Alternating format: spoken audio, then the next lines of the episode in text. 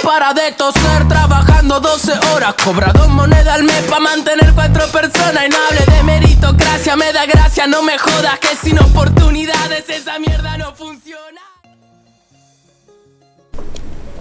Bienvenidos, bienvenidas, bienvenides al nuevo podcast para la militancia. Este es el segundo episodio que tenemos desde acá la rama feminista. Eh, hoy, bueno, quien les habla, Mili Panuncio, estudiante de ciencia política. Estamos acá con Flor Rubinich. Flor. Hola, ¿qué tal? Flor, trabajadora social. Bueno, ya la, la conocieron en el podcast anterior. Bueno, en esta oportunidad vamos a hablar sobre el 8 de marzo, que lo tenemos acá en puerta. Eh, el 8 de marzo es el Día Internacional de la Mujer Trabajadora, así que es una linda oportunidad eh, para hablar justamente de esto, de, de cómo la mujer se insertó históricamente en el ámbito laboral y cuáles son las diferencias que tenemos hoy las mujeres a la hora de conseguir trabajo, a la hora de trabajar en nuestras mismas casas, etcétera, etcétera. Em, bueno, para darle un, un marco em, a este día, Vamos a contar que se eligió el 8 de marzo en conmemoración a un grupo de, de, trabajadoras de Nueva York que en el año 1911 hicieron una huelga reclamando por mejores condiciones salariales y mejores condiciones de trabajo. Era una fábrica textil, porque bueno, en ese momento las mujeres, como el, campo laboral era muchísimo más chico, y el ámbito textil y de los cuidados, etcétera, era uno. Eh, bueno, en ese, en ese reclamo lo que, lo que hicieron los patrones de la fábrica fue matarlas eh, calcinadas incendiaron la fábrica y murieron 146 mujeres allí adentro. Recién, esto fue en 1911, y recién en el año 1975 la ONU proclama el Día Internacional de la Mujer. Bien, en este, en este marco nos, nos, interesa hablar de mujer y trabajo. Hablar de mujer y trabajo es hablar de brecha salarial, hablar de mujer y trabajo es hablar de eh, igual trabajo, eh, menor remuneración.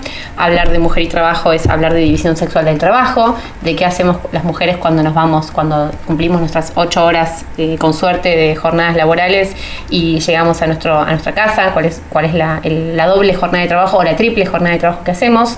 Bueno, un poco nos interesaba en el marco del 8M poder plantear y dejar solamente a modo introductorio, plantear estas cuestiones de de todos los atravesamientos de, que, nos, que, vamos vivenciando en el trabajo.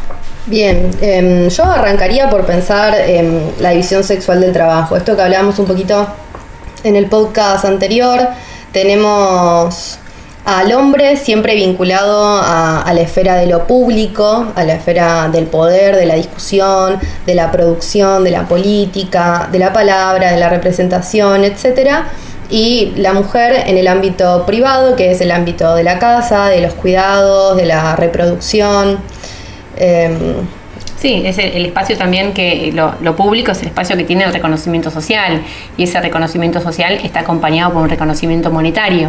Sí. El espacio de lo privado, que es el espacio de lo doméstico, de las casas, es un espacio irre, irrelevante socialmente. Nadie va a, a ponderar las tareas de, de, cuidado o nadie va a decir, ah, mira qué copado, lavaste el piso de tu casa. Claro, ah, no, no nos aplauden por barrer, pero a los varones nos, nos aplauden por ir a trabajar, como, qué, qué, qué trabajador, señor qué estudioso. Y los premian también con mejores sueldos por igual trabajo. Con mejores sueldos, con mejores... Bueno, esto es fue así, sigue siendo así históricamente. Y, y claramente recluir a las mujeres dentro de, del espacio privado fue necesario para que los hombres puedan desarrollarse y generar y ganar autonomía en el espacio de lo, de, de lo, de lo público.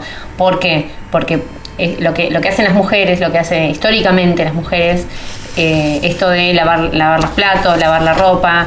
Imagínate si después de tener ocho horas de, jornada laboral, los hombres eh, se pusieran a lavar los platos o además también se pusieran a lavar su ropa. Muchos van a decir, pará, no, esto yo en mi casa lo hago. Eh, a mí no me van a decir esto porque yo en mi casa lo hago.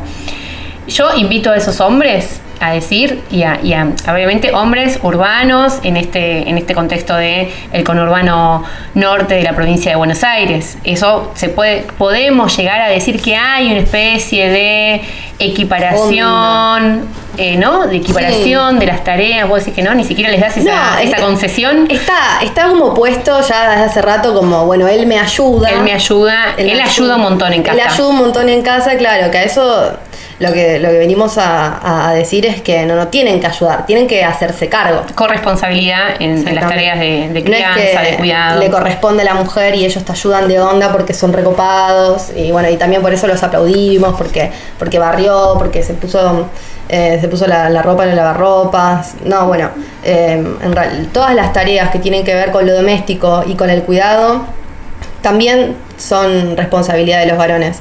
¿Por qué? O sea, el hecho de que a nosotras nos hayan puesto por el simple hecho de ser mujeres, bueno, tenés que hacer esto, esto, esto, todo esto es tuyo, vos tenés que levantar la mesa, vos tenés que limpiar, vos tenés que cuidar a tu hermanito, etcétera. Eso es lo que nos da a nosotras una enorme desventaja a la hora de eh, desenvolvernos en el espacio público, es decir, a la hora de estudiar o a la hora de ir a trabajar. Exactamente, Lo lo, que, que- es lo que parte de lo que explica la, la brecha, lo que explicaría la brecha salarial entre hombres y mujeres. Tenemos la segregación ocupacional, lo que se llama la, la segregación horizontal, que es la vocación o las carreras que eligen las mujeres, están, van a estar relacionadas necesariamente con el ámbito de la socialización primaria, de los cuidados. Esto eh, es tremendo. Esto es tremendo. Esto es tremendo Y porque además- te das cuenta que a vos te pasa. Claro, o sea, a mí, a María Flor, Vos, porque por a Mili no le pasa. Mili no es pasa. politóloga. Mili Sí. decidió romper con esa eh, segregación o esa, ese- esa, li- esa limitación horizontal Y fue a la política. Fue a la política. Suerte ahí, Mili. Suerte. Tuve suerte, en realidad, fue suerte. ahí. Bueno, después nos contás cómo fue. Dale. ¿Y Eh, María Flor, en, su- en cambio, elige la carrera de trabajo social.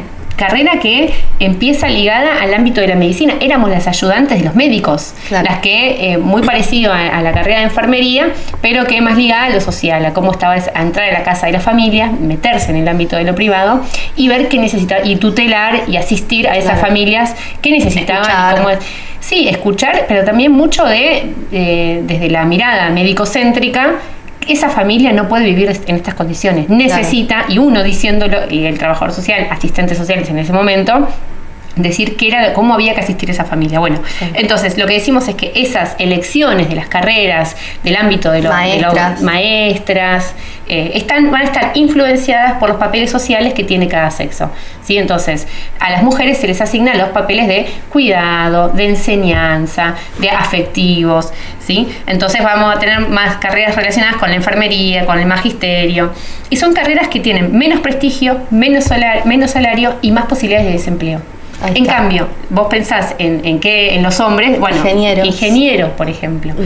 Eh, entonces, eso es lo que decimos, vamos tirando algunos conceptos como para que también podamos ir formándonos. Bien. Eso es lo que se llama segregación ocupacional, Bien. que es parte de lo que explica la brecha salarial, entre, la desigualdad entre hombres y mujeres en el ámbito del trabajo. Como decíamos en el podcast anterior, ya el hecho que desde chiquitos nos vayan poniendo en la cabeza que los varones son y hacen determinadas cosas, las mujeres son y hacen determinadas otras, es lo que a nosotros y a nosotras nos, van, nos va condicionando para que el día de mañana de repente nosotras elijamos este tipo de carreras y los varones otras. Claro, y por ejemplo me dicen, bueno, y tus hijos porque te ven a vos y lo ven eh, al papá. Entonces la, la mamá, el nene, va a la nena va a jugar a, Claro. a- a la madre, va a jugar a, a cuidar y a, y a darle. Mi, mi hija daba la teta a su No, bebé, le daba la teta.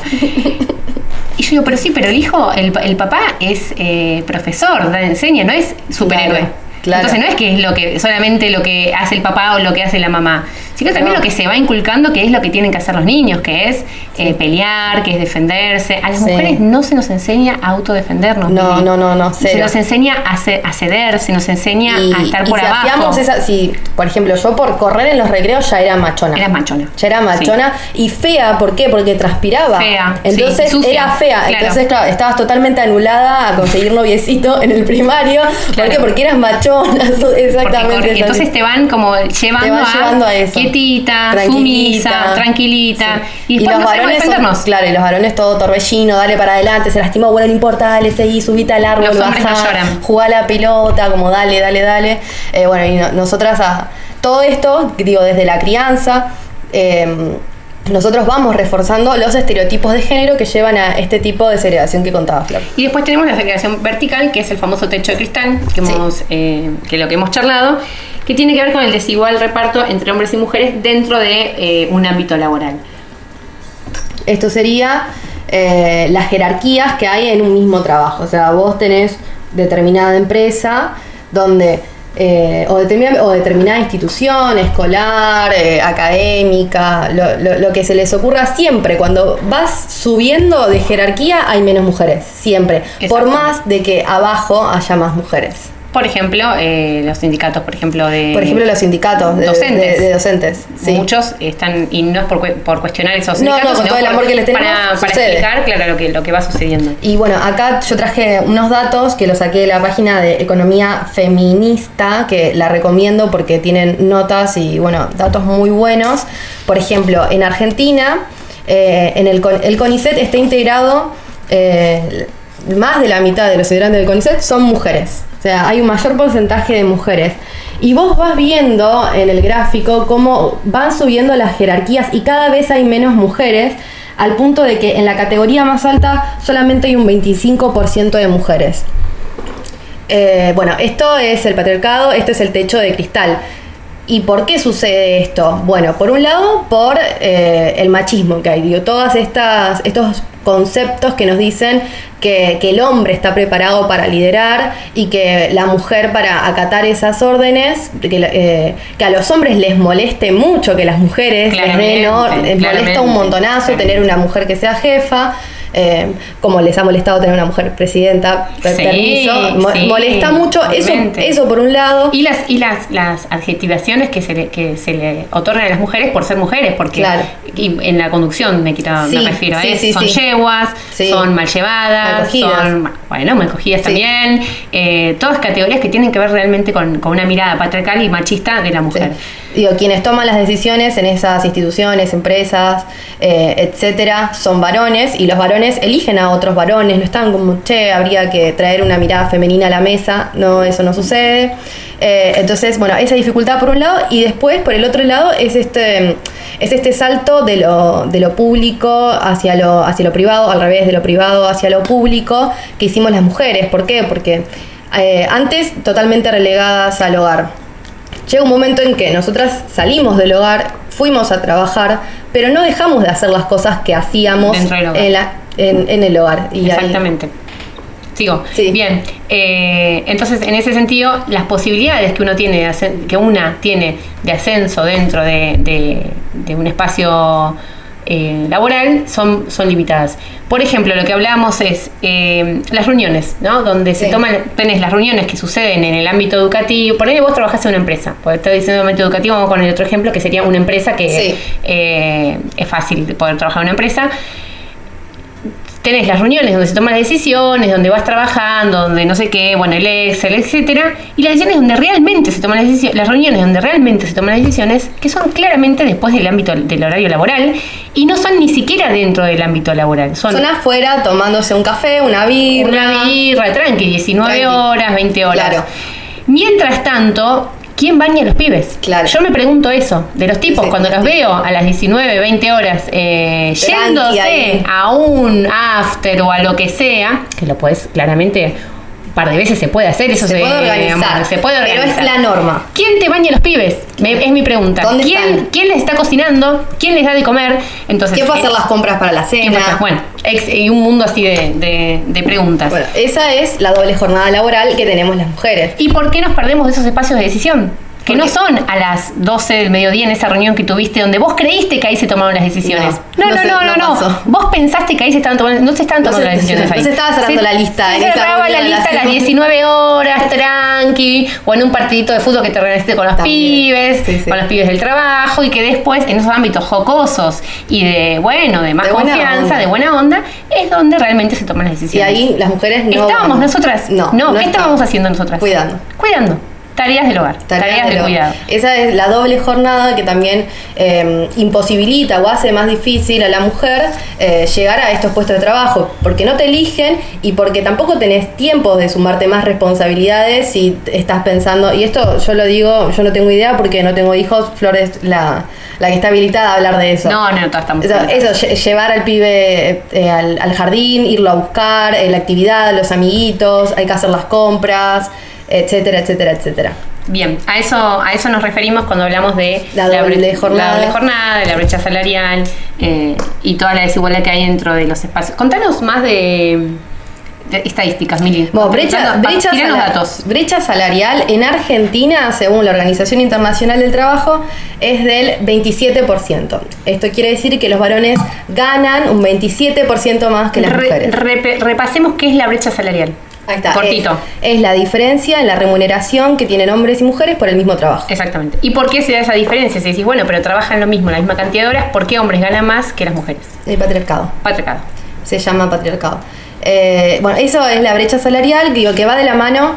Eh, a nosotras nos- eh, tenemos más desocupación, nos pagan menos por los mismos trabajos y también tenemos otro trabajo, que es este, el trabajo no remunerado que hablábamos, que tiene que ver con el trabajo doméstico, esto que llaman amor, es trabajo no pago. Bueno, es trabajo para que el sistema capitalista pueda reproducirse, para que varones y mujeres puedan ir a trabajar, estudiar, etcétera, etcétera. Hay alguien en las casas que está pensando en la cena, que está bañando a los pibes, que está limpiando la casa, que está yendo a hacer la, etcétera. Todo, Bien. todo esto es necesario para que el capitalismo se reproduzca y no está contado, por ejemplo, en el Producto Bruto Interno No entra en el PBI. no entra en el PBI, siendo que es totalmente necesario, porque, o sea, vos... Si no lo haces vos, lo tenés que pagar. Claro, vos, exactamente. Tenés eso, que pagarlo. eso también sucede. Cuando se terciariza, cuando vos contratás a alguien para que cuide a los chicos. Para que te cocine. O para que te cocine. Viandas, por ejemplo. Para que limpie la casa, ahí sí se le pone un valor. Exacto. Que, bueno, también obviamente vamos a decir que es poco, que Sí, no, sí, no sí. tiene comparación con, con- con otro tipo de trabajos. Ahí sí se le pone un valor, aunque, aunque sea mínimo. Pero, mientras tanto, es una responsabilidad de la mujer. Bien, privilegios de los Eso, hombres, sí. también no hablamos, o sí, no, parte de esta brecha salarial tiene que ver con los privilegios de los hombres. Uno cortito es cómo se escucha cuando, cuando habla un hombre y cómo se mira cuando habla, cómo se escucha cuando habla una mujer. Eh, no sé si les ha pasado, pero total, o sea, las mujeres somos interrumpidas eh, en promedio cinco veces por, por, por exposición o por, por, por puesta en, en- en- en voz de una idea. Los hombres, no, se los no, escucha. No, además se los escucha y ah, yo eso noto mucho la diferencia de las reuniones, es, es muy fuerte. Yo, además de ser mujer, soy joven. Entonces lo que digo, medio que no importa mucho. Claro, pero claro. quizás hay un señor Encima enfrente. de ser mujer, sos joven. Soy joven, pero si yo Claro. hay un señor enfrente de 40 años que está diciendo lo mismo que yo, Sí. todos miran como, no, mira, mira, Claro, cómo sí. sabe, ¿eh? Sí, Cómo sabe. privilegios, Sí, privilegios. cosa que a nosotras no, no estamos ni cerca.